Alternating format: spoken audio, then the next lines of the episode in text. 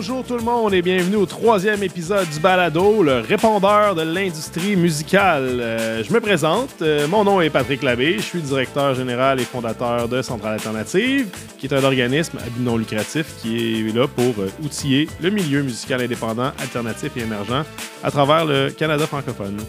Notre concept de balado est très très simple. Chaque mois, on répond à vos questions qu'on reçoit sur notre répondeur. Euh, et on le fait toujours en compagnie de gens spécialisés dans le domaine qui ont rapport à vos questions. Ce mois-ci, euh, on fait un épisode plutôt spécial parce que c'est les fêtes et on s'apprête à entrer en 2023. Donc la question qu'on se pose, il y en a juste une. Qu'est-ce qu'on se souhaite pour l'industrie musicale en 2023?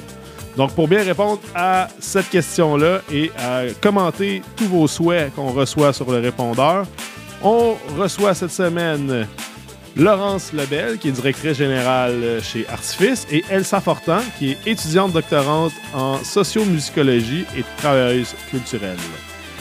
C'est parti!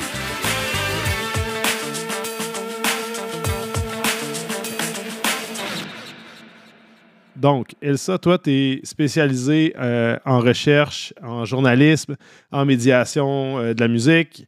Euh, tu es, même une spécialiste en scène techno locale. Allô? Allô? Merci d'avoir accepté notre invitation. Ben, merci à vous de m'avoir invité. Ça me fait super plaisir d'être là avec vous. Puis, tu sais, je regardais tout ton pedigree tantôt, tout ce que tu as fait, tout ce que tu fais en ce moment, puis j'étais juste comme euh, complètement euh, impressionné de ton parcours. Qu'est-ce qui t'a amené à faire tout ça? Tu sais, je veux dire, euh, maîtrise en sociomusicologie, doctorante, tu sais, tabarnouche, qu'est-ce qui t'a amené là? Ben, j'avais pas prévu de, de partir en recherche. Et en fait, je dirais que c'est venu au fur et à mesure. Bon, le point de départ va paraître très cliché, mais c'est juste une très grande passion pour la musique en général. Euh, les musiques électroniques euh, plus particulièrement. Donc ça, ça a commencé à l'adolescence. Puis en fait, de d'amatrice de musique, je suis passée à quelqu'un qui voulait comme participer d'une autre façon euh, à ces scènes-là. Donc j'ai commencé à m'intéresser au journalisme euh, parce que j'adorais écrire et j'adore toujours écrire. Euh, donc le journalisme, en fait, c'est ça, ça m'a amené vers une maîtrise en communication. Puis j'ai développé des, on va dire, euh, des, des compétences et un intérêt pour ce milieu-là. Euh, une fois que j'ai terminé ma maîtrise en communication et que j'avais commencé à faire du journalisme musical, j'ai eu l'envie en fait de ça tout ça c'était en France de d'aller voir ce qui se faisait ailleurs. Puis j'ai débarqué à Montréal. Puis là il y a tout un nouveau monde qui s'est ouvert à moi dans le sens où hum, ici je trouve que il y a vraiment euh, enfin en fait je trouve que c'est la ville parfaite pour euh, réorienter son parcours ou commencer de nouvelles choses parce que c'est une ville qui qui t'accueille je trouve à, à, bras ouverts que ce soit les humains qui en font partie ou ou même les, les institutions pour moi qui sont les universités euh, puis à partir de là, en fait, euh, j'ai voulu aller plus loin dans ce que je savais de la musique, puis j'ai voulu l'approcher différemment aussi. Puis ça m'a amené vers euh, un DESS en médiation de la musique. Et là, c'est pareil, je me suis découvert une, enfin presque une passion en fait, parce que je, je me disais bah comment, parce que comme moi j'ai pas de formation musicale, je me sentais toujours un peu imposteur dans ce milieu-là aussi, de me dire ben je sais pas écrire de la musique, je sais pas forcément la lire non plus. Par contre, je pense que je sais l'écouter parce qu'il y a pas, enfin, n'importe qui peut écouter de la musique. Il y a pas de, enfin, on peut développer des compétences, mais je pense pas que c'était vraiment, c'était vraiment ça le, euh, enfin, l'objectif en tout cas que moi je voulais, je voulais développer là-dessus. Puis c'est ça en fait, j'ai, mis le doigt dans la médiation de la musique. Là, je me suis dit ok, j'ai une façon de parler à des gens qui peut-être comme moi ne connaissent pas la musique, ne savent pas la lire, ne savent pas l'écrire, mais on peut quand même partager énormément de choses autres que ça autour de la musique, notamment des expériences euh, basées ça humaines qui vont être basées peut-être plus sur euh, euh, le partage finalement que que vraiment le, le, matériau musical en tant que tel, on va dire. puis après le DESS, ben j'ai voulu aller plus loin encore et cette fois plus en recherche parce que j'avais cette envie de euh, de comprendre pourquoi on aime certaines musiques euh, plus que d'autres ou comment est-ce qu'on se construit en tant qu'amateur d'un genre musical. Ça, c'était le sujet de ma maîtrise. Et puis là, au doctorat, euh, c'est mon sujet, c'est plus le sociofinancement. Euh, donc c'est comment est-ce que les artistes, donc après avoir regardé le côté plus des amateurs de musique, bah là c'est plus les artistes, en fait, comment est-ce que dans la situation actuelle de l'industrie de la musique, qui est la plateformisation, la numérisation, etc., comment est-ce qu'on fait euh, pour euh, pour euh, s'en sortir? Est-ce que le sociofinancement c'est une avenue qui est viable? Enfin bref, il y a pas mal de questions qui qui germent dans mon esprit autour de ça. C'est pas encore tout à fait fixe, mais voilà où j'en suis aujourd'hui.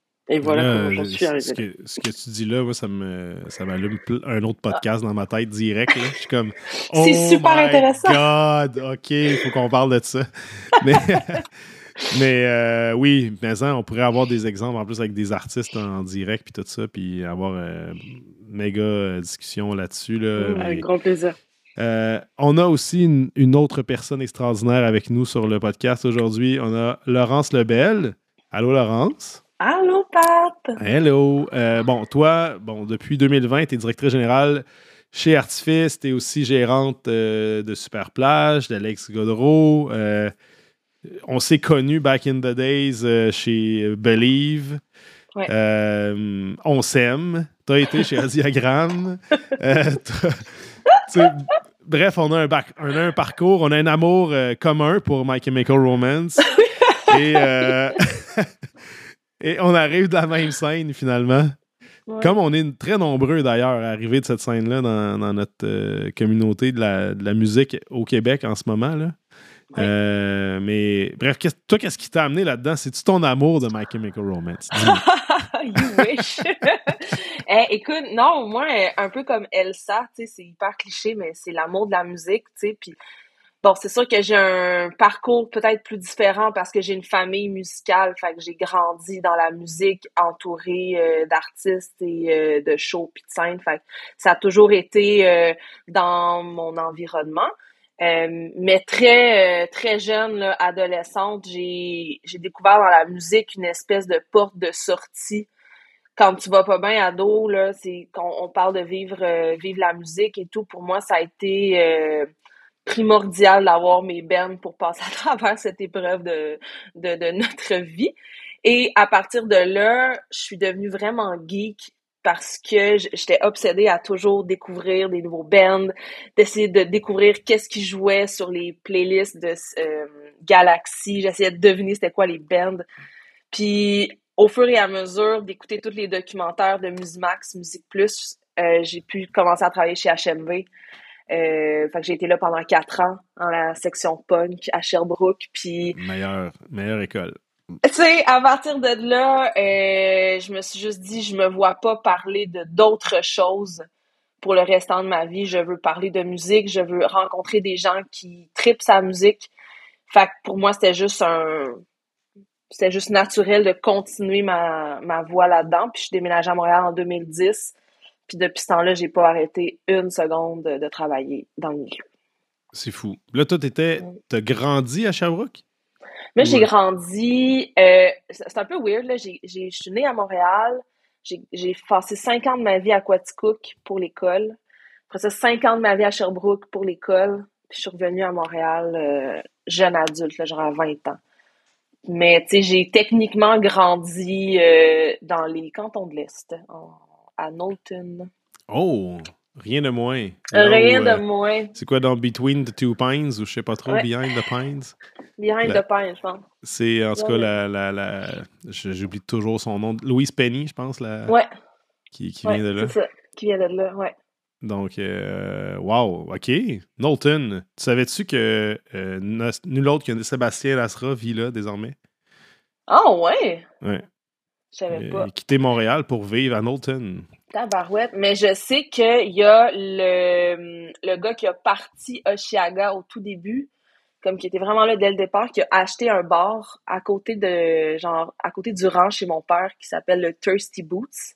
Mm-hmm. Puis ils sont vraiment en train de revaloriser euh, la scène indé dans un village où est-ce qu'il y a pas vraiment de monde. Puis le gars, il a comme il, est en train de ramener les bennes à venir jouer à Knowlton ou dans les, dans les environs, parce qu'on commence à avoir vraiment des petites salles alternatives, le fun, autant Donham, Sutton, tu sais. Euh, ouais, ouais. Fait il y a comme vraiment quelque chose qui se passe en ce moment en automne. C'est vraiment agréable. Ouais, les, les, cantons de l'Est, c'est vraiment une autre. Euh, c'est vraiment une autre vibe. Tu sais, c'est comme. Tu arrives dans les cantons de l'Est, quand tu vis vraiment dedans, là. Tu sais, c'est le Québec, mais tu sais, c'est pratiquement le Maine ou le Vermont. Tu sais, c'est comme ça feel. Ouais. Ça feel anglais, là. La vibe est vraiment différente. Euh... c'est vraiment, c'est plus vieux, c'est d'autres mentalités, mais euh, c'est le fun. Ben, en tout cas, bravo. Moi, je suis sûr que ton parcours. Euh, non, mais pour vrai, tu sais, moi, j'ai grandi à Saint-Augustin, en banlieue de Québec, tu sais, puis tout part de là. Tu sais, moi aussi, j'ai vécu euh, comme la, passion absolue de la musique, mais tu sais, comme. Ça en est devenu ma cure principale de tous mes mots d'adolescence et. Et c'est devenu un besoin aussi pour moi de m'exprimer. Je suis devenu musicien mm. par, par extension, tu sais, puis mélomane de tous les instants. Fait que, tu sais, c'est devenu une obsession, la musique, pour moi, tu sais, à un certain stade. Puis je suis persuadé que de vivre aussi euh, en banlieue, ou du moins comme en région, là, ça faisait un peu partie de, de pourquoi ça m'a autant aidé. Obsédé, ouais. Obsédé, parce que, tu sais, j'étais pas capable, moi, d'y aller en ville avec mes chums, là, tout le monde. Ouais. Moi, j'étais tout seul mon... ouais. Même ça me faisait capoter. De, de, de, genre, je pense que le mot obsession, c'est la meilleure, c'est le meilleur terme pour moi aussi parce que, tu sais, justement, tu es en région, t'as pas vraiment le luxe de pouvoir aller voir des spectacles ou de découvrir de la musique, fait que tu fais juste écouter de la musique constamment, puis tu te dis, je vais m'accrocher à ça, puis à un moment donné, je vais avoir la chance de découvrir autre chose. Puis, euh, mm. Mais on devient vraiment obsédé. ah oui, mais oui, mais mais tu sais, euh, c'est, fou à quel point. Euh, sûrement que tu as déjà fait des études là-dessus, Elsa, parce que tu en fais, fais sur toutes. Mais tu sais, je suis sûr que c'est. Tu sais, il y, a des musicothérapies. Euh, je suis persuadé qu'il y, a des études qui démontrent à quel point la musique, mm. particulièrement la musique, plus que d'autres formes d'art, on dirait que ça touche direct au cœur. Je pense que c'est comme un c'est littéralement une des meilleures cures qu'il n'y a pas sur la dépression ou sur quoi que ce mm. soit là, en termes de santé psychologique. Puis ce qui est euh, weird, c'est qu'au final, c'est souvent du monde qui ont vraiment des troubles en santé psychologique qui en créent de la musique. c'est ça qui est le plus bizarre. Probablement que, tu sais, on parlait de la, la communion entre les deux. C'est que, tu sais, ultimement, la personne qui reçoit ressent aussi cette douleur-là ou ce mm. mal-être-là. Puis il y a comme quelque chose de confortant dans cette dans ce ressenti-là. Ah, tu entends la, la, chanson sur la peine d'amour, ben, tu vis ta peine d'amour avec. Euh, tu sais, il y a comme de quoi de. C'est comme, ben, c'est comme de, combattre le feu par le feu un peu. Là, le... Il y a de quoi de même avec la musique, mais euh, c'est vraiment unique. Ben, je trouve euh, que c'est, je trouve que c'est la façon de parler des, des grands émotifs. Mm-hmm. C'est notre façon de parler souvent. Ça va être notre façon de vivre les choses. on, va, on va connecter avec un artiste qui a su faire une chanson ou une mélodie qui est venu nous chercher directement. Puis pour les, on ne on sait pas pourquoi, mais on pleure, on a des émotions, on a des frissons, mais ça, ça nous fait vivre des trucs. Tu sais. Puis euh, une chance qu'il y ait cet échange-là entre les artistes et les fans ou le public, parce que sinon, euh, ça irait, il y aurait plus grand chose d'intéressant qui serait créé, je pense. Ben oui, mais ça. Puis tu sais, justement, ça, ça, me fait, ça me permet de faire le pont. Tu sais, on, on, on, se disait, tu sais, qu'est-ce qu'on a de besoin là, sais, en, tant qu'épisode de, de, de, temps des fêtes. Là, on se disait, bon, cette année, en 2023, qu'est-ce qu'on veut pour notre industrie? Qu'est-ce qu'on veut pour la gang en musique? Euh, ça serait quoi, toi, ton souhait, Laurence? Moi, mon souhait, ce serait de prendre plus soin de nous, de notre santé mentale, puis d'être un peu plus euh, conscient du hustle culture en musique, puis d'y faire attention. Trouver que euh, on a de grandes attentes face aux gens qui travaillent dans l'industrie. Il faut toujours être là partout, tout le temps, à plein d'endroits, puis connaître le plus de gens possible. Puis je pense que dans les dernières années, on a vu que c'était plus vraiment possible de travailler comme ça, puis d'avoir une vie personnelle euh, stable et saine. Donc, mon vœu pour l'année à venir, c'est qu'on on pousse encore plus des discussions à ce sujet-là, qu'on démocratise encore plus le besoin d'assistance et d'aide psychologique auprès de notre scène culturelle. Mm-hmm. Euh, qu'on ouais, détabouse, même si je sais pas si c'est un mot, on détabouse. Détabousez-moi ça, là. Genre toute la. Regarde, c'est pas pas une tare avoir des problèmes mentaux, puis on est en musique, puis on, on vit à travers l'art, on est extrêmement vulnérable à travers ça, fait qu'il faut prendre soin de soi encore plus, je pense. Ben oui, mais hein, puis tu sais, quand tu, parles de hustle culture, tu sais, euh, mettons qu'on le francise puis qu'on essaie de l'expliquer aux gens qui écoutent, tu sais, comment tu le, tu le décrirais en un paragraphe? C'est quoi pour toi le hustle culture? Le hustle culture, je dirais que c'est le c'est une façon de toujours être à l'affût de tout, selon moi, d'être toujours en mode chasse chasser pour les plus, le plus de contacts possible, chasser pour euh, c'est qui le nouveau Ben que personne n'a découvert encore, puis que c'est moi qui va mettre le doigt dessus. Euh, c'est de toujours être en mode aller chercher le meilleur, puis pas nécessairement profiter de ce que tu as en ce moment ou de, déjà de ce que tu as pu acquérir. C'est de toujours aller plus, plus, plus, plus de Ben, plus d'artistes. Fait qu'à un moment donné, c'est quand est-ce que ça s'arrête? À mm-hmm. quel moment est-ce qu'on se dit bon, là, je pense que c'est beau, là, c'est correct. J'ai, j'ai, j'ai fait ce que j'avais à faire, puis euh, j'ai, j'ai, je me suis pas mis malade.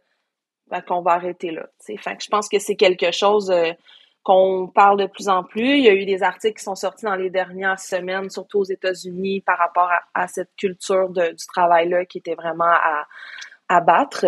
Puis de ça aussi, on voit de plus en plus d'artistes qui euh, qui, qui, qui, chialent contre le hustle culture parce qu'ils sont comme, tu sais, à un moment donné, nous, on est des artistes, on peut pas être des influenceurs, on peut pas, tu sais, tout s'occuper de tous les chapeaux de promotion en plus de faire une performance sur scène. Mm-hmm. Fait que, puis avec le problème de pandémie, le fait que les tournées, ben, c'est plus rentable. Il y a tout ça mis ensemble qui fait en sorte que les artistes sont poussés à bout les employés, les assistants, les coordos, tout le monde est poussé à bout parce qu'on veut aller chercher le maximum vu qu'on a presque tout perdu depuis deux ans. Mm-hmm. Puis ben, c'est comme ça que moi je, déplore un peu. Puis je me dis 2023, je pense que c'est le temps qu'on remette les pendules à l'heure puis qu'on remette l'importance de la santé mentale de l'avant parce que sans personne qui est capable de prendre soin de lui, on n'a pas vraiment d'industrie viable. Non, ben c'est ça, tu sais, c'est le principe du, des instructions quand on se rentre dans un avion puis qui disent de prendre une pouffée d'air euh, avant de, mettre ton masque à quelqu'un d'autre. Là, euh, si tu tombes, euh, c'est, d'abord toi faut qu'il respire pour aider les autres. si t'es mort, tu ne peux pas aider personne. C'est ça, exactement. C'est, un peu ça le principe. puis maison, puis ça, faut, on essaie, nous autres, tout le temps aussi d'avoir cette culture bienveillante-là à l'interne puis auprès des artistes, de, de juste le rappeler tout le temps. C'est tellement on est tellement dans le fond, là. Tu sais, ça finit que des fois, tu pognes les nerfs pour rien. Euh, t'as pas dormi depuis deux jours. Euh, tu sais, euh, c'est. C'est. C'est tough. Faut comme se le rappeler tout le temps, tous les jours. Faut c'est comme. Faut tout le temps, tout le temps se le dire. Puis il faut comme essayer de sortir de tout ça. Mais tu sais, est-ce que tu penses que la hustle culture. Ben, tu sais, on le sait qu'il vient, il vient de où? Il vient du fait qu'on est des passionnés, puis du fait que euh, on, veut que ça marche, puis qu'il n'y en a pas de moyens dans ce mm-hmm. domaine-là.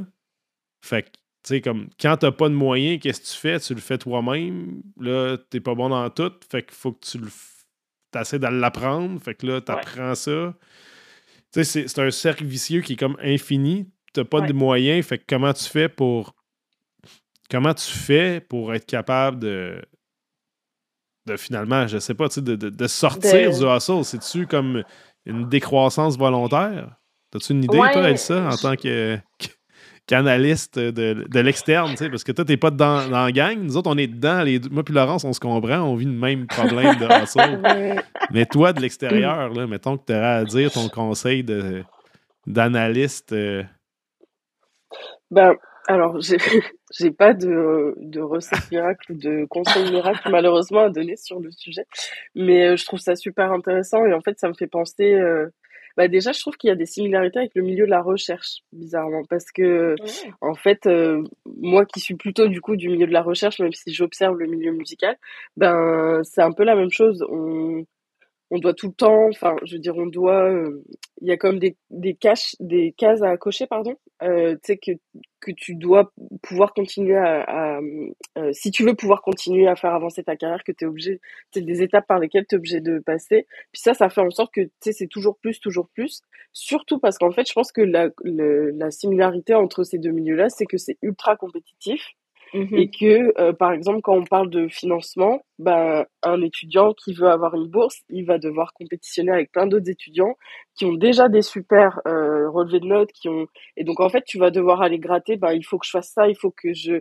j'écrive un article, il faut que je fasse des conférences, il faut que euh, et donc en fait c'est pareil, on me demande de faire mille choses à la fois pour correspondre un peu à un espèce de modèle qui qui, euh, enfin, qui, serait celui qu'il faudrait être pour pouvoir euh, avoir une carrière. Et je pense qu'il y a un peu des similarités avec le milieu musical où, où c'est ça, comme c'est ultra compétitif, bah, tu es toujours obligé, comme tu disais, d'avoir plus de contacts, de, d'être toujours plus visible, d'être toujours plus ceci, d'être toujours plus cela.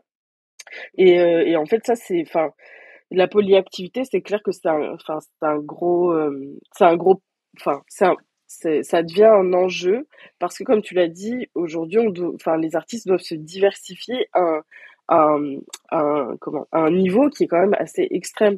Et quand moi, je regarde le sociofinancement, tu sais, c'est comme il y a un peu cette idée de dire ah tiens ça pourrait être une bonne idée pour les artistes parce que ça leur offrirait de l'indépendance justement par rapport euh, à des fonctionnements euh, qui sont très par projet où tu dois préparer tes demandes de subvention etc parce qu'il y a le sociofinancement par abonnement en plus qui arrive donc tu te dirais est-ce que j'arriverais pas à tirer presque un salaire finalement mensuel euh, grâce aux dons des des contributeurs etc et ben derrière, comme Patrick l'a dit, c'est que en fait, tu dois apprendre à gérer la plateforme. Tu vas devoir mmh créer des contreparties qui sont des fois qui n'ont pas euh, rapport avec la musique. Donc en fait, finalement, sur l'argent que tu vas peut-être gagner grâce à ces dons-là, combien de temps derrière tu vas pouvoir mettre vraiment dans la musique et combien de temps tu vas pas finalement passer à développer en fait euh, euh, c'est ça des compétences qui sont extra musicales finalement et qui vont pas forcément te permettre d'avoir plus de temps pour la création ou ce genre de choses. Moi, j'ai toujours dit aux artistes, puis c'est pour ça qu'on a inventé le fuck-off puis Centrale Alternative, c'est de leur faire comprendre qu'en réalité, c'est une entreprise qui lance quand ils commencent leur projet, puis qu'il faut qu'ils réfléchissent comme tel. Donc, au début, tu es mm. tout seul, puis à un moment donné, il faut que tu apprennes à déléguer, puis il faut que tu bâtisses une équipe, puis il faut que tu investisses. Puis il faut que tu apprennes justement, au début, tu fais tout. Donc là, c'est toi qui gères ton Facebook. Mais à un moment donné, dès que tu peux, délègue. Mm. Puis c'est comme, faut que tu le fasses un peu partout, mais pour ça, nous, ce qu'on, ça, pourquoi on milite, puis ce qu'on croit qui va arriver à cause de justement de la plateformisation et de toute la numérisation de la culture, c'est que nous, on est persuadé que le modèle des producteurs va complètement s'éteindre d'ici 20 ans, mettons. Mm. En ce moment, il est déjà maintenu artificiellement par des subventions depuis longtemps. Puis euh, nous, on a, notre gamble, c'est qu'on est, on est persuadé que ça va être les artistes qui vont être systématiquement autoproduits, puis qu'il va falloir que les, bailleurs de fonds et tout, eux, reconnaissent le fait que les gens qui travaillent autour sont des pourvoyeurs de services qui investissent en culture malgré le fait qu'ils ne sont pas producteurs. Mm-hmm. Puis, il faut juste changer le modèle au complet. Nous, c'est ça pourquoi on milite. On est persuadé que c'est déjà ça qui se passe sur le terrain. C'est juste qu'on fait tous à semblant de ne pas faire ça parce qu'on n'a pas le choix. Sinon, personne n'a du financement, l'artiste n'en a pas. mais euh, on est forcé à rentrer dans des, dans des espèces de cases qui sont pas vraiment celles qui, qui sont réelles sur le terrain. Puis c'est comme ça depuis que Napster est arrivé en 98, là, genre. Fait que, tu sais, ça commence à être le temps. on le voit, là, qu'il y a des affaires qui bougent. Mais, tu sais, je me demandais, tu sais, justement, s'il n'y avait pas une histoire de, tu sais, tu parlais du hustle culture. Euh, qu'on pourrait traduire par euh, quoi? La culture du, euh, de, se, de, se démener dans l'eau bénite. Mais tu sais, genre. C'est accepté. Mais tu sais, c'est genre. Le... Ça vient pas peut-être justement un peu du fait que, on, comme tu dis, Elsa, on est, on est pris par un, un système qui est obligé de fonctionner par projet puis qui est super administratif. Euh, mm-hmm. on est dans des prix, dans des subventions qui ont des deadlines qui ne fitent pas avec nos cycles de production. Mm-hmm. C'est tellement rochant de juste rentrer dans les deadlines puis d'être capable de produire tout ce qu'il faut à temps, tout le temps. Euh, c'est vraiment. Euh, moi, je pense que ah. c'est c'est une des raisons pourquoi que c'est problématique dans notre milieu. Là. Je dis pas que c'est la seule raison, mais puis, tu sais, j'ai pas de solution à comment on pourrait améliorer le concept de, subvention, là, remarque, là, mais. Ben, c'est qu'il y a un gros clash entre ce qui se passe réellement sur le terrain, puis ce qui est ce que ce que ce qu'on nous offre comme solution gouvernementale et financière. Tu sais, c'est comme c'est des il y a des situations c'est le jour et la nuit là, puis on commence tranquillement à ouvrir la discussion sur les autoprones, puis tu sais c'est un sujet qui est qui est vraiment là puis qui est euh, sur les euh, qui est sur toutes les lèvres puis je pense que ça va être important ce qui s'en vient dans les prochains mois puis les prochaines années pour redéfinir le rôle de l'autoproducteur puis qu'on puisse comprendre exactement c'est quoi. Mm-hmm. Mais je pense que ça va aussi dans les deux sens. sais, un autoproducteur est une entreprise, mais s'il veut être subventionné, il faut qu'il comprenne qu'il doit investir dans d'autres personnes pour être mm-hmm. subventionné. Puis des fois, c'est là le clash puis la difficulté de compréhension, c'est qu'un autoprod va dire mais j'ai pas accès à des subventions qui sont réservés à des grands producteurs, mais ces grands producteurs-là sont considérés comme des entreprises culturelles qui investissent dans plusieurs projets différents. Fait je pense que ça, c'est important que ça existe quand même pour, pour pouvoir financer nos grandes entreprises qui sont là depuis toujours, puis c'est important de ne pas les perdre. Par contre, c'est quand même important qu'on investisse dans, dans, nos, dans nos autoprods, mais il faut juste pas mêler, je pense, les débats je pense que c'est important qu'il y ait aussi une éducation auprès de nos autoprods pour leur faire comprendre où est le, les combats pour eux, où sont les, les, où sont les bonnes batailles à prendre pour faire réellement avancer les choses. Puis je pense pas que c'est en s'attaquant à des musiques-actions ou des facteurs qui sont réservés aux entreprises culturelles. C'est fait qu'il faut, faut nuancer les trucs. Puis euh, je pense que pour la suite, ça va être vraiment important que les autoprods ne lâchent pas le morceau puis que, que la réalité des gens sur le terrain ben, soit reconnue et comprise de tous. Ben oui, Parce ben que des, des, producteurs comme on a connu dans les années 80, il y en a plus beaucoup. Euh, c'est quasiment toutes des licences dans les labels. Fait que c'est tous les artistes qui, qui produisent leurs propres trucs. Fait que, il y a comme vraiment un, revirement de façon de faire.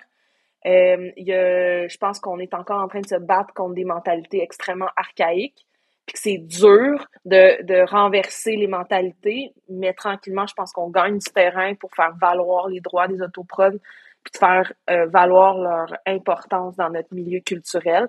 Parce que présentement, si on continue de leur tourner le dos ou de pas répondre à leurs besoins, ben on n'aura plus d'industrie dans genre 15 ans. Non, c'est clair. Mais tu sais, en même temps, tu as plein de monde comme, comme vous autres ou comme, comme justement nous autres chez Dose ou chez Foliva ou whatever. Tu sais, les modèles d'affaires ont changé. Nous autres aussi, ce qu'on propose, on s'est adapté, nous autres, à ça parce que de toute façon, on était les hustlers DIY avant, puis on a encore ça à cœur. C'est de même qu'on travaille anyway. Fait que, nous, notre modèle de prod ou de coprod est tellement adapté à ça maintenant, tu sais, comme quand on le travaille, que ça.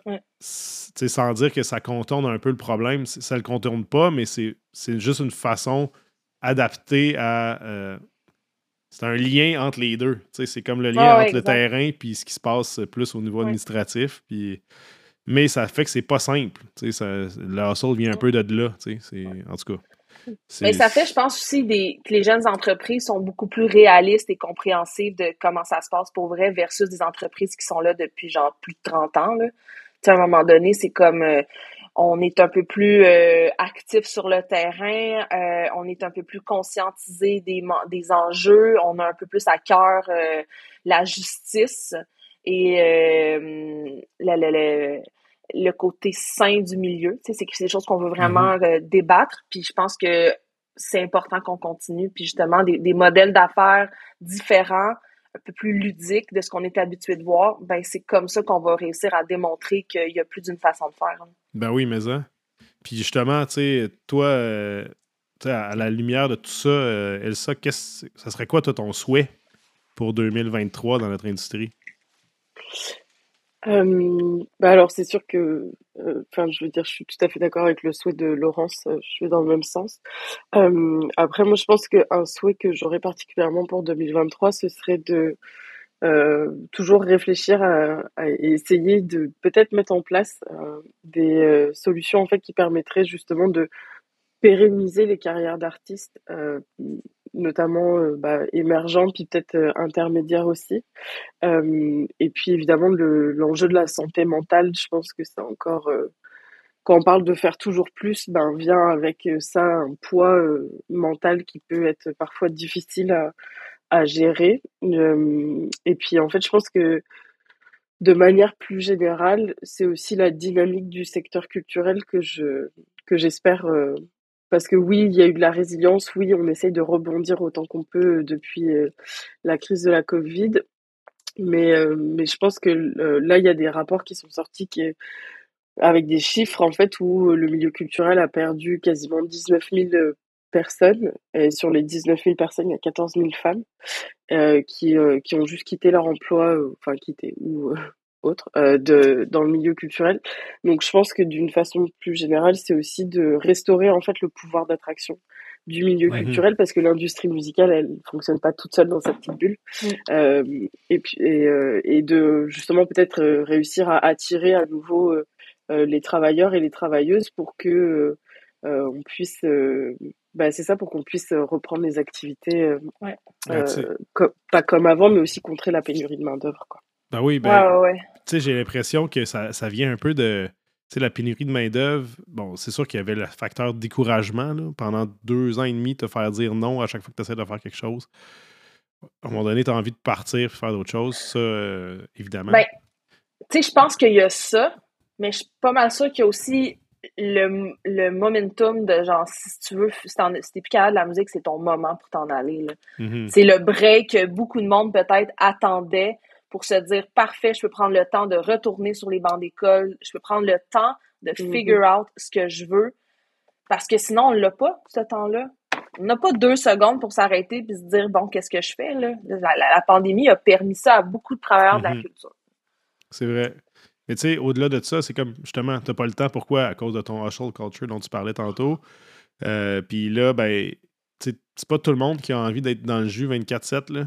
Euh, fait c'est normal, tu sais, je veux dire, on a, ça fait plusieurs années qu'on débat, c'est justement sur la santé mentale au FOCOF, puis qu'on débat euh, sur la place des femmes, l'inclusion, tout ça.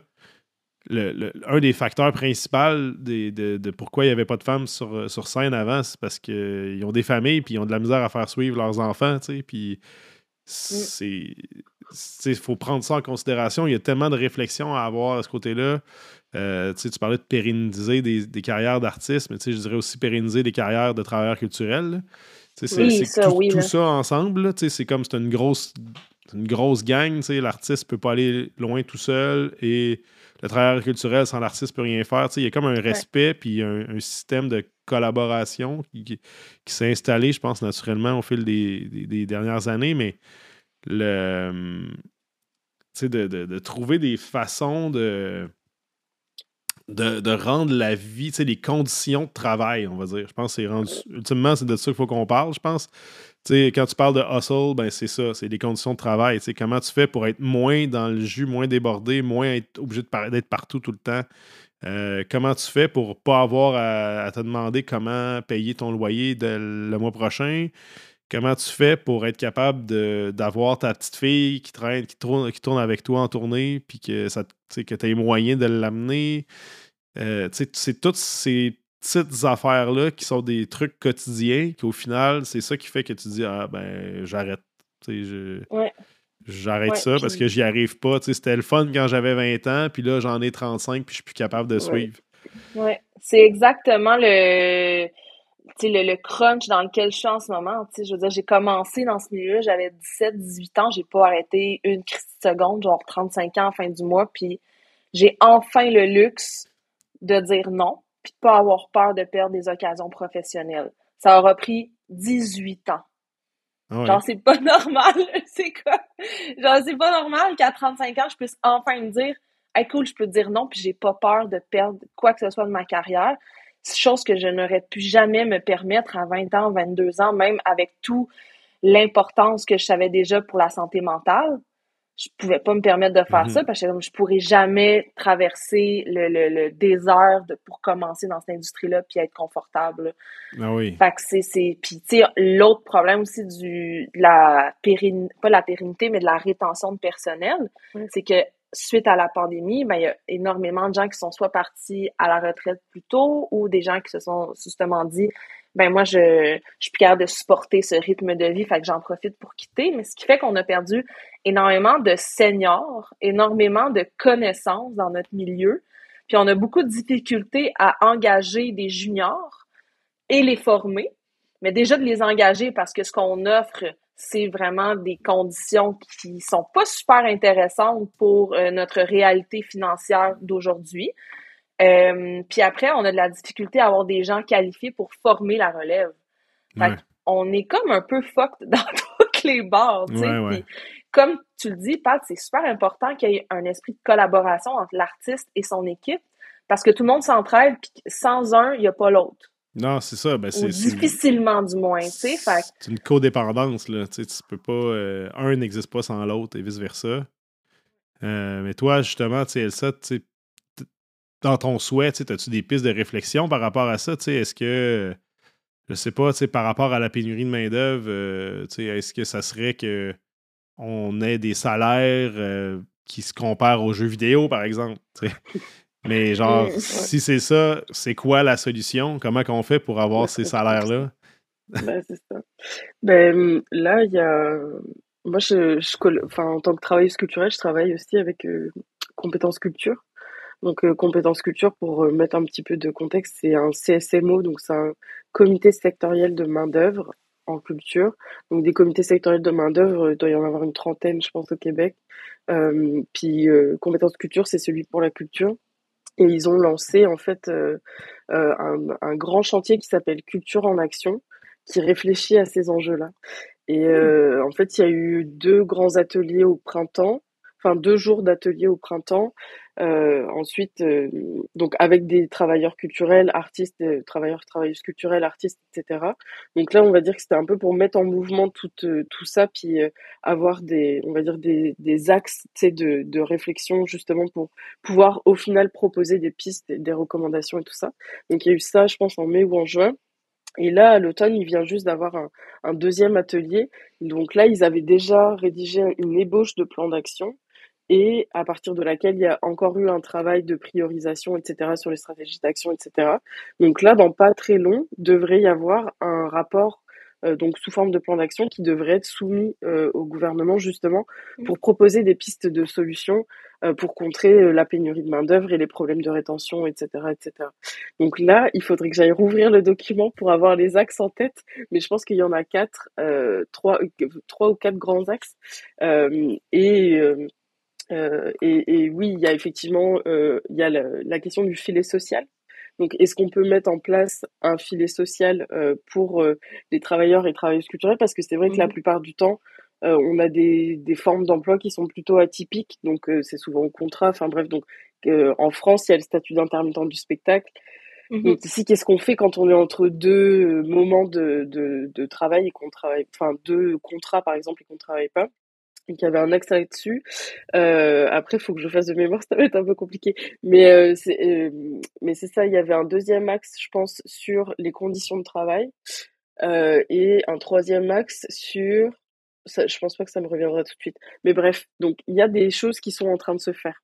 Mmh euh, et, et c'est ça, on espère que ce rapport-là, quand il sera présenté, il sera pas tabletté comme comme on dit, et qu'il y aura des vraies prises d'action qui vont suivre euh, euh, ce plan d'action-là. Mais, mais voilà, il y a des choses qui sont en train de se faire quand même. Et je sais qu'ils ont aussi deux autres projets compétences culture qui sont... donc il y a Culture en action qui est ce grand chantier, mais il y a aussi Culture et moi, qui est donc une grande campagne de, vous l'avez peut-être vu dans les métros ou, ou ailleurs, c'est une grande campagne de valorisation justement des métiers en culture, donc comme gréeur par exemple pour le cirque, etc. Donc mmh euh, ou en technicien de scène, etc. Parce que les techniciens de scène, je pense que c'est ça fait partie des, des, des catégories de travailleurs qui ont vraiment, enfin, chez qui il y a vraiment eu des des dégâts incommensurables avec la Covid.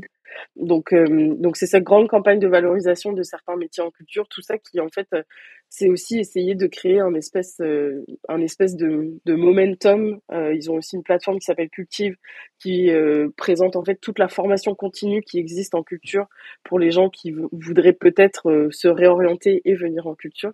Donc c'est ça, je pense qu'il c'est essayer peut-être de créer une émulation en fait autour du milieu pour pour euh, réattirer les gens, mais c'est sûr que derrière, il va falloir améliorer les conditions de travail, etc.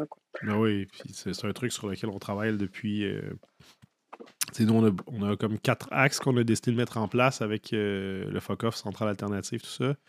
Puis, bon, le, premier, c'était la santé mentale, justement. C'est pour ça qu'on a parti des, comités, des communautés de pratique en santé psychologique qu'on offre à, nos abonnés. Euh, mais on travaille aussi sur euh, essayer de mutualiser des ressources euh, pour faciliter l'accès à certaines ressources ou le, autant au niveau financier que juste en accessibilité tout court. Mm-hmm. donc, tu sais, mais c'est énormément de travail réussir à mettre ça en place. Là, ça fait, personnellement, je pense que ça fait depuis 2013 que je travaille là-dessus. Puis, bon, tu sais, c'est comme. C'est pas c'est pas une mince affaire parce que quand on travaille en gang, ben tout le monde a son opinion. Hein, fait que c'est ça que ça fait mm-hmm. culture euh, en action, truc, des, trucs comme ça, culture. Euh, c'est ça, culture en action, culture. Euh, compétence culture? Oui, compétence culture, c'est ben, tu vois, dans le chantier de culture en action, justement, je me souviens, il y avait un axe aussi sur diversité et inclusion. Mais tout ça pour dire que, par exemple, pour tout ce qui est, on va dire, plus filet social, etc., déjà, juste dans les stratégies d'action, il y a parler d'une seule voix. Mhm. Donc, c'est-à-dire, euh, enfin, que ce soit un consortium ou je sais pas, mais d'organismes qui vont se mettre ensemble, se mettre d'accord pour dire on parle d'une seule voix. Déjà, ça, je pense, c'est une des premières étapes, puis c'est probablement une des plus compliquées à, à Ouais, puis c'est après, c'est de savoir qui qui est à la table pour avoir la voix, tu sais, parce que. Ouais. Euh, tu sais, on va demander à Charles Lafortune. non, mais tu sais, dans le sens où, tu sais, mettons, euh, je sais pas, là, je vais parler pour moi, mais tu sais, moi, j'ai jamais parlé à la disque, par exemple. Je suis pas sur le conseil d'administration de la disque ou whatever. Je pense que je suis quand même quelqu'un qui, qui, a une opinion intéressante dans le domaine de la production, mais tu sais, en même temps, on est. On, on collabore un peu ensemble, mais c'est comme deux clans tellement distants dans la façon de penser que c'est pas. Euh, c'est pas naturel nécessairement de collaborer, mm. tu sais. C'est juste. C'est un peu comme euh, ça. Puis. Par contre, tu sais, pour moi, personnellement, pour travailler très proche avec la DISC, en ce moment, je suis sur le comité de négociation des nouvelles ententes collectives, le UDA, Guild, à mm-hmm. DISC.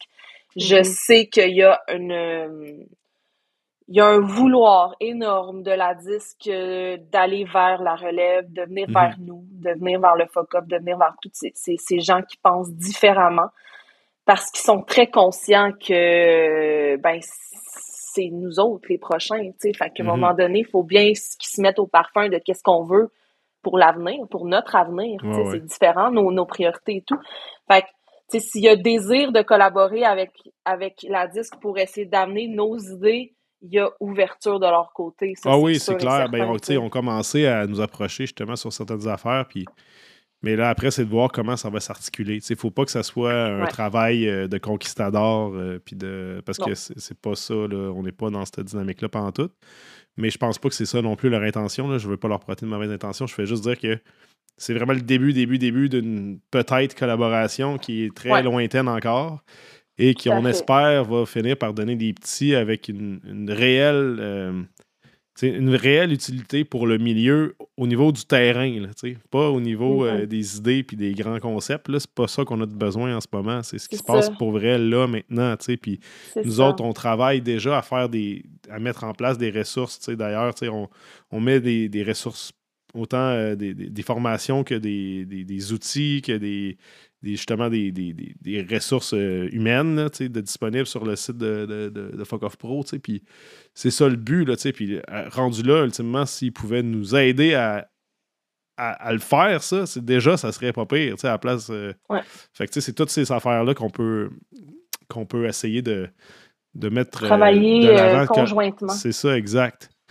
Euh, bon, là, nous autres, on jase, on jase, on jase. Il y a plein de monde qui, euh, qui ont laissé des souhaits, euh, ben, qui sont à l'écoute du podcast puis qui voulaient savoir, qui voulaient, qui voulaient s'exprimer sur leur vision de 2023. je pense qu'on avait des souhaits. Hein. Ulysse, tu peux-tu nous, nous pousser quelques, quelques souhaits?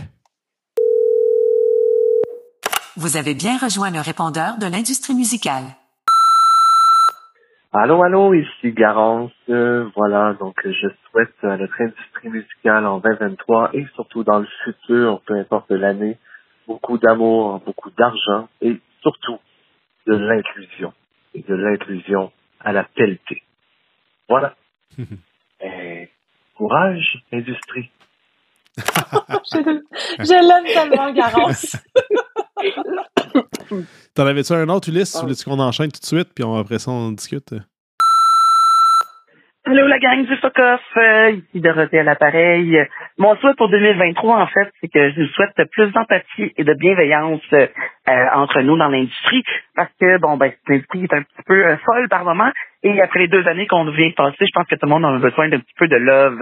Puis, ben, je vous souhaite aussi de découvrir plein de nouveaux artistes qui vont vous faire triper, justement, le Fuck Off. Ben, c'est une bonne occasion pour ça. Bonne journée! ah, cette chère Dorothée. Ah! C'est elle qui m'a fait.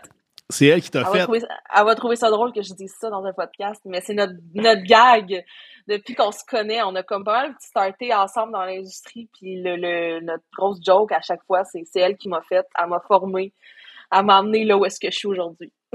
Puis tu sais, euh, bon, Dorothée parle de plus d'empathie, plus de bienveillance. On a parlé de ça tantôt aussi. Tu sais, Bon, nous autres, comme j'expliquais, on a la communauté de pratique en santé psychologique qui sert un peu à ça. Ça, ça crée un genre de filet social parce que notre but, dans le fond, c'est de, avec le temps, qu'il y ait eu tellement de gens dans les cohortes que ça devienne un filet social en soi. Mm. Que tu sois dans un show, dans un backstage, dans, une, dans, un, dans un congrès, whatever, ben, tu as déjà fait partie d'une communauté, tu as déjà développé des réflexes, tu es déjà capable d'interagir avec d'autres. C'est un peu ça notre mm. concept derrière les communautés de pratique qu'on a mis en place. on s'est dit sur 5 ou 10 ans ou 20 ans, ça va vraiment faire une grosse différence. Parce qu'il va y avoir massivement plein de gens qui vont avoir été outillés au fil du temps. Ouais. Euh, mais tu sais, ça, c'est une des choses. Mais tu sais, comme au-delà de tout ça, comment, comment améliorer l'empathie et la bienveillance dans notre domaine? Euh, c'est une bonne question. Toi, as-tu des idées, Elsa? Là, on touche à l'humain, hein, c'est toujours. Ouais, c'est ça. ça, c'est une qualité humaine, être empathique puis bienveillant. C'est comme. Ça s'apprend. Ça s'apprend, mais ça. Ça s'apprend, mais c'est pas ben, tout le monde qui a le don. Ça se systématise pas nécessairement. Non. Mais. Tu sais, je... pense que c'est un skill social. je pense que d'être empathique, ça, ça vient avec ta personnalité puis ta façon d'interagir avec l'autre. Je pense par contre, en termes de solutions, ce serait des ateliers de ressources humaines pour les dirigeants d'entreprise qui ont peut-être monté des échelons sans nécessairement avoir de formation en ressources humaines, puis qui se retrouvent à la tête de grandes entreprises ou de peu importe la grandeur de l'entreprise, en fait, qui se retrouvent à la tête d'un groupe qui doivent diriger une équipe, puis que des fois, ils n'ont pas les skills sociaux pour aller chercher le maximum de leurs employés, cerner les faiblesses, cerner les forces de l'un. Euh, mm-hmm. cerner les problèmes de l'autre des fois. Ça prend vraiment une formation. Genre, c'est pas tout le monde qui a les skills humains pour gérer une équipe. Ouais. ça, je pense que ça fait partie des solutions. S'il y a des gens qui se rendent, ben, peu importe, n'importe quel dirigeant ou, à la tête d'une équipe, que tu sois directeur marketing ou directeur général, peu importe, tu as besoin de savoir comment gérer des humains, ben ça, ben ça s'apprend. C'est pas tout le monde. je pense que aller chercher plus d'empathie et de bienveillance, ben, ça vient avec une formation adéquate sur comment gérer un humain. Ça, c'est sûr. C'est sûr. Puis, tu sais, ça, vient aussi avec des skills euh, de la de l'éducation sur l'inclusion. Mm. Dans le sens où, mm-hmm. euh, moi, ce que je remarque souvent, c'est les erreurs ou les, les, les, affaires étranges que je vois ou que j'entends viennent de, un manque d'éducation sur le sujet, souvent. C'est même pas C'est souvent pas une, mauvaise intention, c'est juste que la personne, elle sait même pas que c'est un enjeu ou assez. Mm. Euh, euh, fait que quand tu n'en es pas conscient, mais tu te développes pas là-dessus ou tu n'as pas des, façons de réagir qui sont adéquates parce que tu le sais juste pas. Exact. Il y a eu un gros changement, je pense, euh, socialement et culturellement, autant dans la société, mais je parle aussi dans notre industrie, avec les, les deux vagues de MeToo qu'il y a eu, avec, il y a eu quand même beaucoup de changements de fond, je pense. Euh, puis, tu sais, je sais pas comment vous l'avez vécu de votre côté, mais nous autres, ça a été quand même troublant. Ça, ça, ça, a remué beaucoup de choses euh, émotivement, euh, beaucoup de questionnements. déjà que ça faisait partie de nos valeurs, mais de comment le matérialiser comme le vrai changement, ça, a été vraiment mm-hmm. un gros moment. Puis ça fait partie un en fait, j'allais dire un peu, mais ça fait très partie du concept d'un safe space de l'industrie. C'est comment la rendre inclusive et safe pour 100% de tous ses participants, participantes. Là. Puis toi, Elsa, j'imagine, dans toutes tes recherches avec le DIG et tout, là, tu dois avoir des pistes un peu là-dessus? Ben, c'est ça, ben, c'est sûr que pour. Euh, enfin, je pense que un axe euh, qui, qui est vraiment important, c'est celui de. Et enfin, ce que tu viens de dire me fait penser à ça, c'est la, la sensibilisation déjà. Parce qu'effectivement, juste ne pas savoir ou ne pas être au courant, comme tu l'as dit, des fois c'est juste des gens qui en fait euh, euh, savent pas vraiment. Donc je pense que sensibiliser, ça reste important.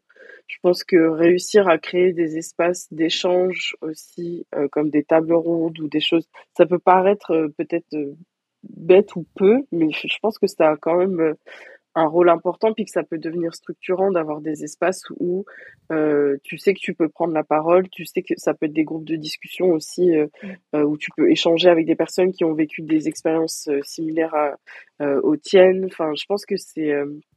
on va pas...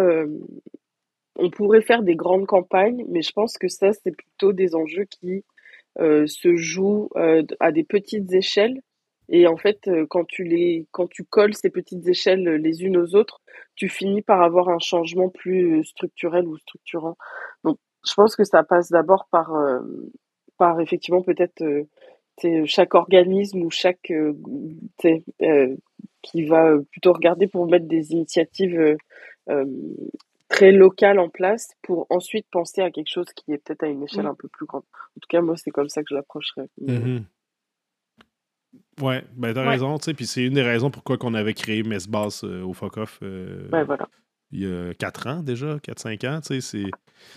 On se rend compte que, tu sais, moi j'appelle tout le temps donner des coups dans le nid de guêpe, là, tu sais, des coups de pied dans le nid de guêpe, tu sais, c'est... On crée des espaces où on se parle, puis là c'est comme si on se mettait à linge... laver notre linge sale en public, mais c'est pas vraiment ça, c'est plus que mm-hmm. on a tous et toutes un genre un bouton rempli de pu à péter en même temps, tu sais, puis on essaie de, de se parler, de... puis on se rend compte que tout le monde a le même bouton, tu sais. ça fait un gros, gros mess à ramasser, tu sais. Super! Euh, C'était Mais tu sais, c'est fou quand tu laisses l'espace aux gens. La vraie façon de travailler pour nous, c'est d'inclure, de, de, laisser la place et de leur, leur laisser le pouvoir de faire ce qu'ils en veulent. Et non pas de dire on va faire quelque chose, on va faire un sujet avec vous autres, puis on va, tu sais, on va non, non, non, c'est pas nous autres qui décident. C'est voici un espace, voici un, un, terrain de jeu, faites ce que vous en voulez. Parce que c'est à vous de décider. Pour moi, ça, c'est de la vraie inclusion. Là. Euh, parce qu'on peut pas choisir à leur place ce qu'ils veulent, les gens. Non. Exactement. Euh, c'est à eux de nous le dire, tu sais. Euh, puis, tu sais, justement, tu sais, il y a beaucoup de.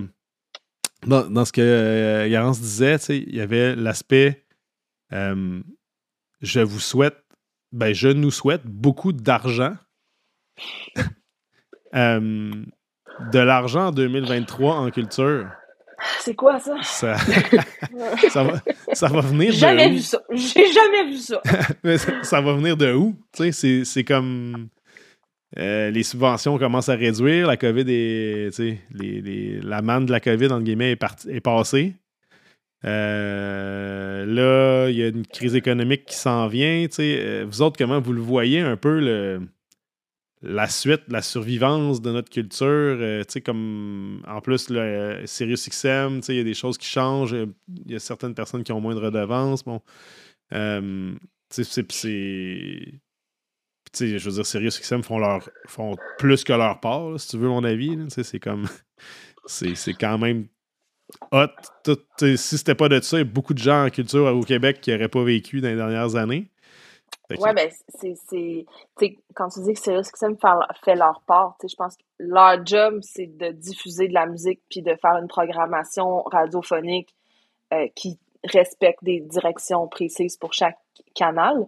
Après ça, la grosse problématique de notre industrie, c'est de dépendre de financement qui, qui est du vent, qu'on n'a pas de, tu sais, qu'on peut pas euh, calculer précisément à chaque mois. Ça fait, c'est un beau bonus. Puis c'est, moi souvent quand je parle avec mes, les artistes avec qui je travaille et tout, je me, je leur dis, prenez pas Serious XM pour du cash, c'est éphémère. Ça peut partir comme ça peut vous genre faire faire une année complète. Puis je pense que pour les prochaines années, moi, un des souhaits que j'aimerais rajouter, c'est arrêter de voir SiriusXM comme la certitude d'avoir un compte en banque plein, parce que c'est pas la réalité. Ben non. Il faut absolument que les artistes diversifient leurs revenus.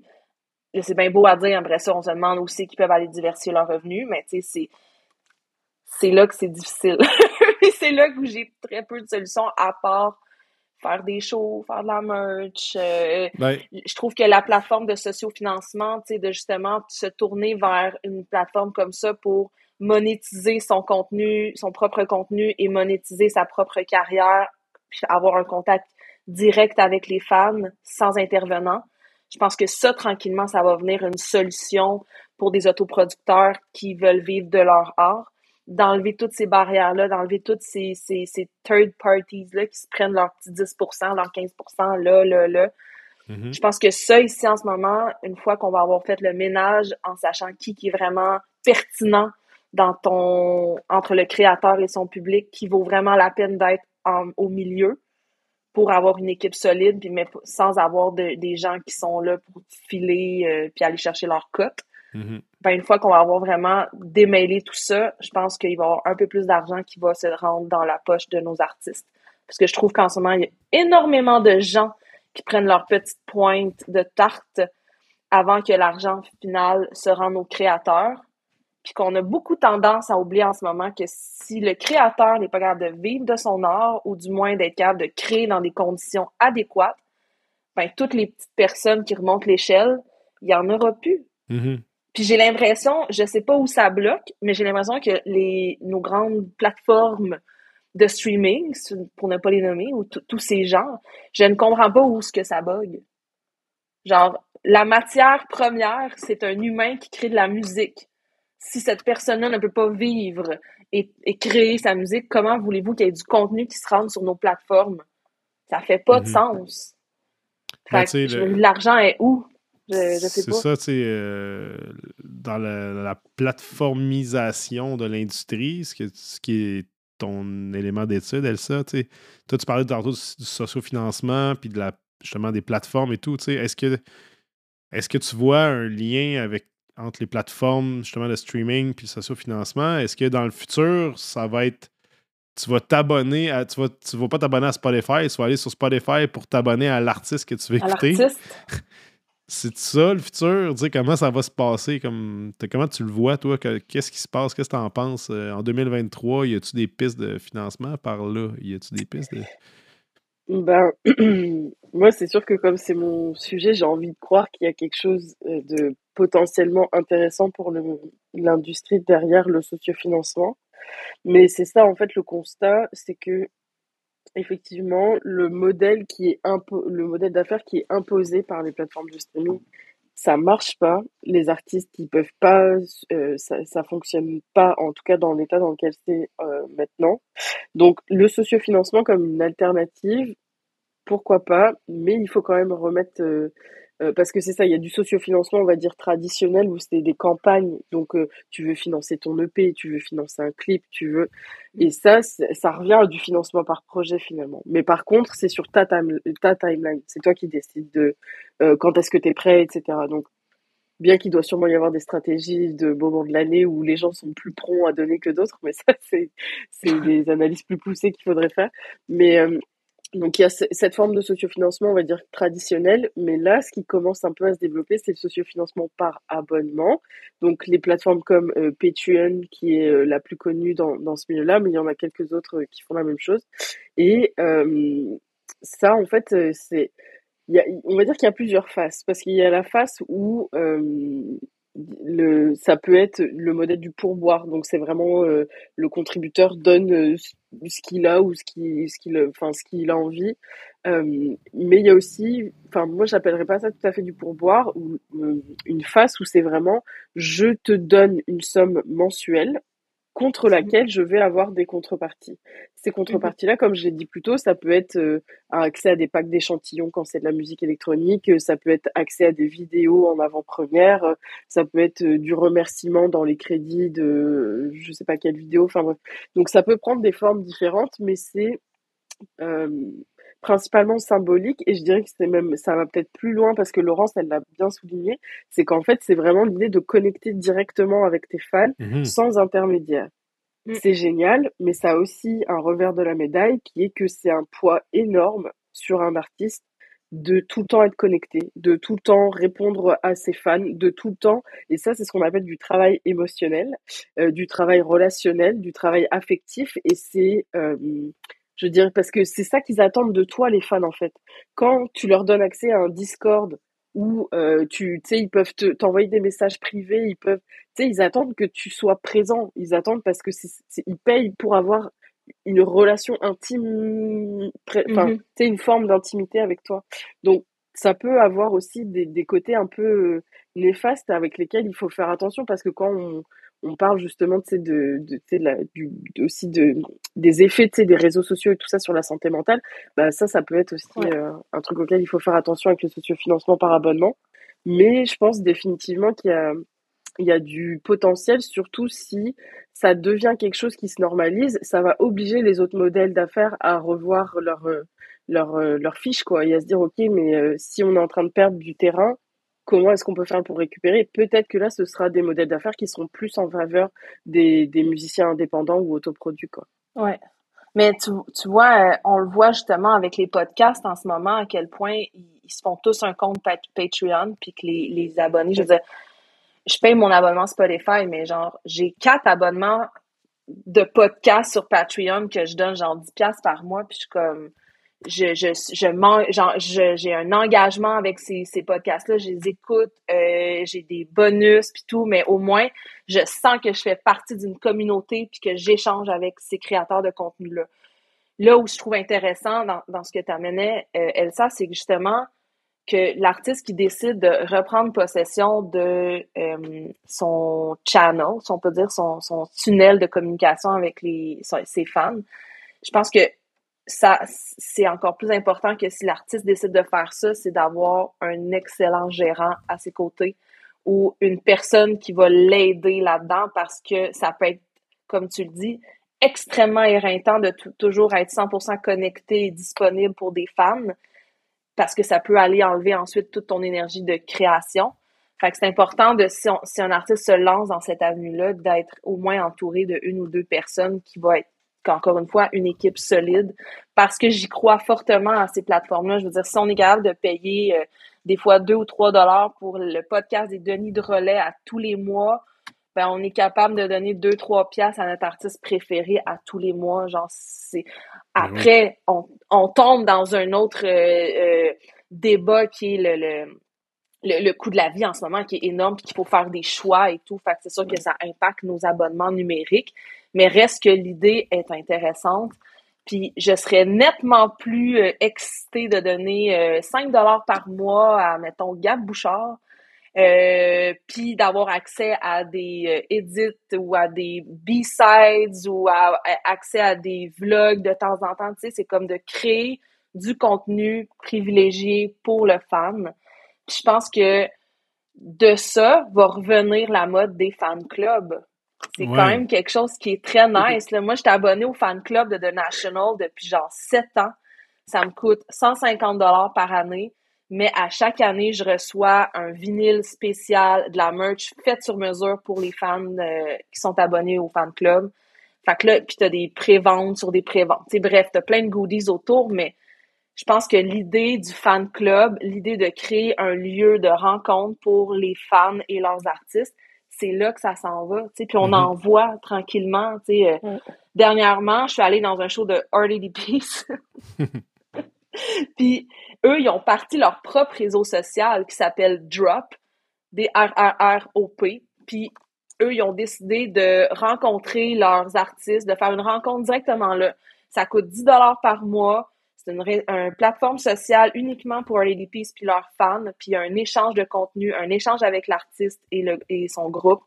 Fait que, tu sais, ça s'en vient tranquillement. tu sais. Mhm. Puis avec la- la- l'avenue des NFT, ça rajoute encore plus de choses nice que tu peux donner à, ton, à tes fans sans que ce soit nécessairement euh, du physique. tu sais.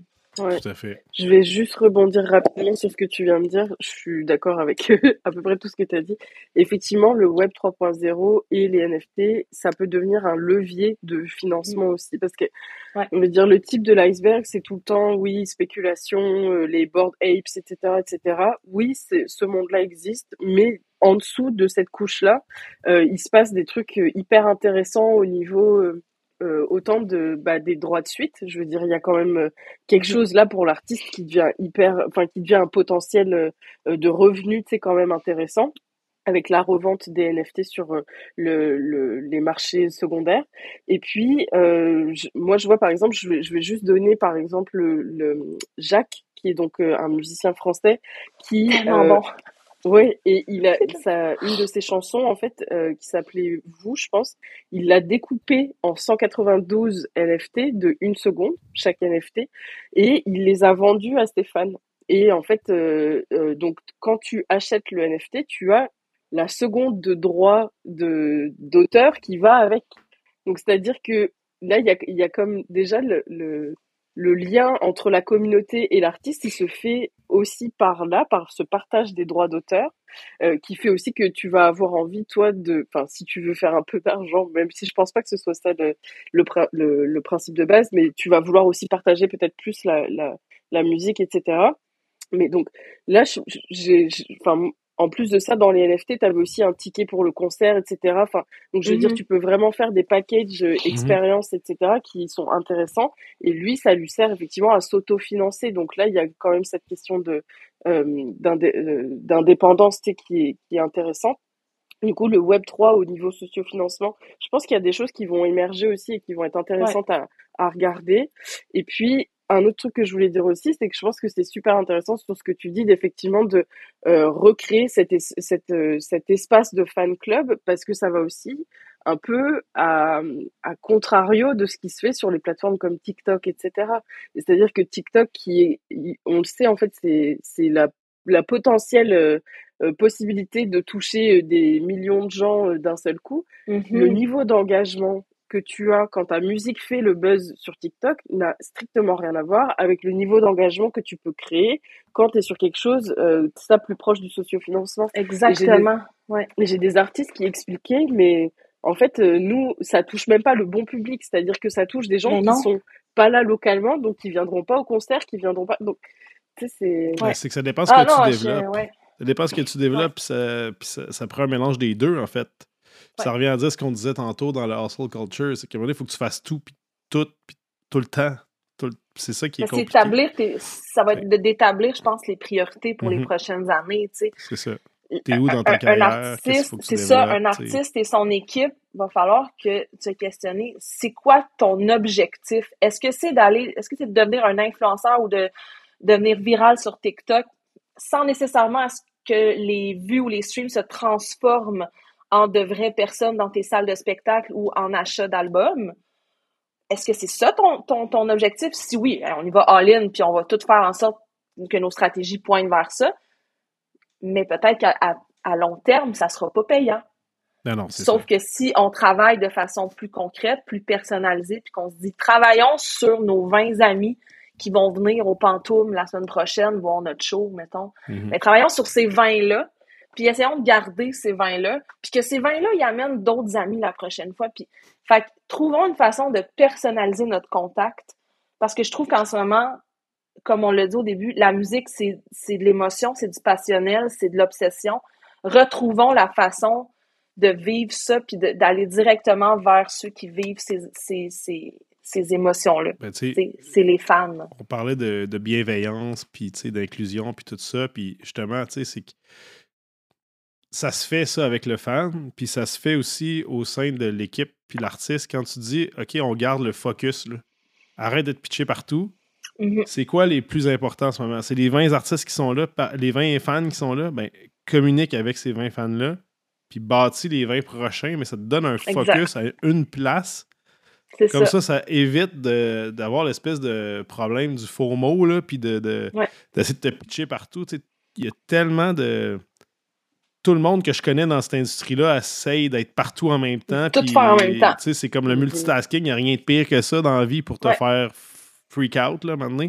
Fait que si tu gardes le focus puis tu dis, OK, ben moi, je vais bâtir ma carrière en focusant à coup de 10 fans de la shot, puis là, tu te questionnes vraiment, tu ramènes ça au plus petit possible, ben, tu risques bien plus d'arriver à tes fins que si tu te Ouais. pitches partout en même temps. Avec beaucoup moins de frustration et d'épuisement. hein. Fait que, C'est mais de rester réaliste. Ben, c'est ça. Parce que si tu te pitches partout, ben, grand bien t'en face, mais il n'y a rien qui va être tête. Puis là, bon, on a, ça fait quelques minutes quand même qu'on fait le tour de toutes ces idées-là. Euh, D'ailleurs, euh, merci à Garance et Dorothée pour euh, ce débat-là. Je- Pour vrai, on a, on, a, on a à peine effleuré le Web 3, puis juste ça aussi, on pourrait en parler pendant un méchant bout. Euh, on en reparlera. Qu'est-ce que tu veux? On en reparlera. Euh, mais euh, puisque on aimerait ça se rendre à l'année sans finir l'année en écoutant le podcast, on va la commencer l'année, puis on va pas rester pris dedans toute l'année. Je pense qu'on avait encore des souhaits sur le répondeur. Ulysse, tu nous avais-tu encore quelques petits commentaires? Vous avez bien rejoint le répondeur de l'industrie musicale. Salut, c'est Émilie Rioux. Pour l'industrie, cette année, je souhaite qu'elle continue d'être solidaire, qu'elle continue de se serrer les coudes et qu'elle continue d'avoir les étoiles dans les yeux qu'elle a en ce moment. Joyeux temps des fêtes et bonne année, industrie de la musique québécoise. Émilie Rio. Ce- cette boule énergie euh, si sympathique qu'on aime tant. Ah, euh, elle a raison. Elle a raison. euh, je pense que la solidarité dans notre milieu, ça va être ça qu'il faut qu'on continue de faire. Euh, c'est un peu notre tissu social, je pense, déjà. Comme c'est là qui est notre tissu. Euh, les étoiles dans les yeux, ben, c'est juste de garder, de garder notre amour pour la musique, je pense. euh. De se garder passionné. Hmm. Oui. Fait que, tu sais, puis pour se garder passionné, il faut pas se brûler à, tu sais, justement, à se pitcher partout. Ouais. Si tu si t'es pas brûlé, tu vas rester passionné, puis tu vas rester dans le milieu, puis tu vas triper. Je pense que c'est un peu... C'est un peu ça, mais c'est un beau souhait, je trouve, euh, qu'Émilie nous donne. Je suis vraiment... Ouais. Je suis d'accord avec son affirmation. Oui. Euh, ben, euh, je pense qu'on vient de faire un bon une heure et demie, certain, là, si c'est pas plus. fait que, puisqu'on ne veut pas finir l'année en podcast, euh, j'aurais tendance à juste conclure comme ça, à moins que vous ayez des points vraiment très, très, très spécifiques à rajouter en ce moment. Sur comme un mot de la fin, mettons 4 secondes, Elsa, ton mot de la fin, ça serait quoi? Euh, bah, merci déjà pour euh, cette euh, discussion. Moi, j'ai beaucoup aimé y participer. Puis, euh, je pense que on a fait un beau tour d'horizon de, de ce qu'on peut espérer pour l'année 2023. Donc, euh, petit à petit, les choses se mettront en place. Puis, comme euh, on l'a dit, on va continuer d'être proactif pour que ça arrive, en tout cas. Oui, tout à fait. Puis toi, Laurence? Ben, moi, je pense, euh, je dirais aux gens de continuer de- d'être curieux. Ah, oui. Dans Le- toutes les sphères, que ce soit découvrir de la musique, découvrir des nouvelles stratégies, découvrir, découvrir des nouvelles façons de faire, être curieux et ouvert. Euh, je conclurai juste en disant, tu sais, euh, un gros, gros merci, euh, Laurence. Un gros merci, Elsa, pour votre apport à ce podcast. C'est tous. un plaisir de- de- d'avoir des conversations de fond comme ça avec vous autres. Euh, je rappelle que ce balado-là, bon, euh, c'est un- c'est une initiative de Fuck Off Pro. euh, qui est propulsé par euh, notre organisme Centrale Alternative. Puis c'est grâce à Musique Action notamment qu'on est capable de faire ça.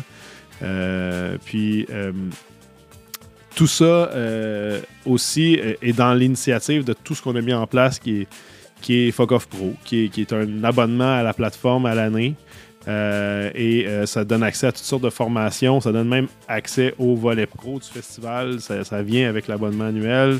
Ça donne accès aux communautés de pratique euh, qu'on met en place pour la santé psychologique et à tout, tout, tout le reste. Fait que je vous invite à visiter pro.focoff.com pour, pour juste aller voir ce qui, ce qui s'en vient, les formations qui s'en viennent et tout. Et le festival qui est en février. Donc, tu sais, c'est- c'est là que ça se passe. Là, tu sais. Puis c'est là qu'on brasse toutes les problématiques ensemble. Euh, il y a euh, aussi, tu sais, pour ceux et celles qui aiment euh, les podcasts, tu parlais, Laurence, tantôt, non, on n'a pas de Patreon, mais euh, on est sur toutes les plateformes. Fait que, tu sais, que ce soit Spotify, Deezer, whatever, vous allez tout sur vous abonner, follow back notre, notre euh, podcast, puis euh, vous allez avoir les notifications quand ça sort. C'est euh, notre spécial de Noël. J'espère que vous vivez des belles fêtes puis qu'il va y avoir une belle année 2023. Je vous rappelle aussi que dès que vous avez des questions, c'est un peu comme une, ligne. une ligne ouverte en tout temps, si tu veux, le, répondeur du fuck off. Fait que c'est n'importe qui, les artistes, les techniciens, les gens du milieu.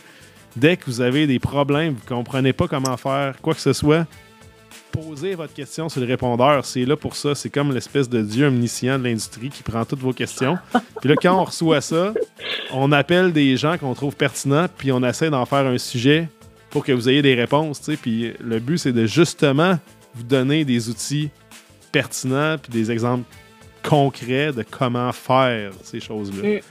Fait que euh, c'est là pour vous. Le numéro de téléphone, c'est le 581-814-2218. 581-814-2218. Soyez pas gênés. Laissez vos, vos messages en bas de vocal parce que ça nous permet de vous entendre. Ça rend les conversations dynamiques. C'est bien plus le fun pour euh, moi, Laurence, Elsa, tout le monde, quand on est là, de vous entendre parler. Puis c'est vraiment intéressant. Euh, autrement, ben, merci d'avoir été à l'écoute. Puis je vous donne un rendez-vous euh, au Fuck Off en février. J'espère qu'on va se voir là-bas. Avec plaisir. Yeah! Ben, c'est- c'est tout pour nous aujourd'hui. Merci infiniment. euh, encore une fois, je vous souhaite euh, de très belles fêtes et une super année 2023. Merci, bonne année. Bye.